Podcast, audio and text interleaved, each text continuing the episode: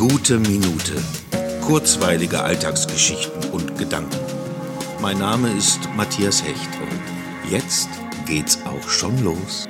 Regen, Regen, Regen, Regen, Regen. Ja, je öfter man ein Wort sagt, umso merkwürdiger klingt es. Es regnet gerade, schon den ganzen Tag. Auf was soll man da sonst kommen als auf dieses Wort? Unsere Assoziationen sind ja nicht immer originell, sondern oft auch einfach einfach.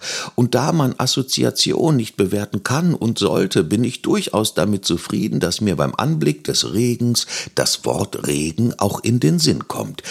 Ich möchte aber gar nicht über den Regen sprechen. Mich beschäftigt seit meiner Kindheit etwas ganz anderes.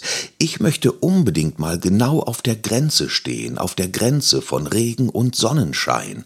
Eine Hand im Regen und eine in der Sonne. Das wäre ein großartiger Moment, an so einer Stelle zu stehen. Sie muss es ja jedes Mal geben, diese Grenze von Sonne und Regen.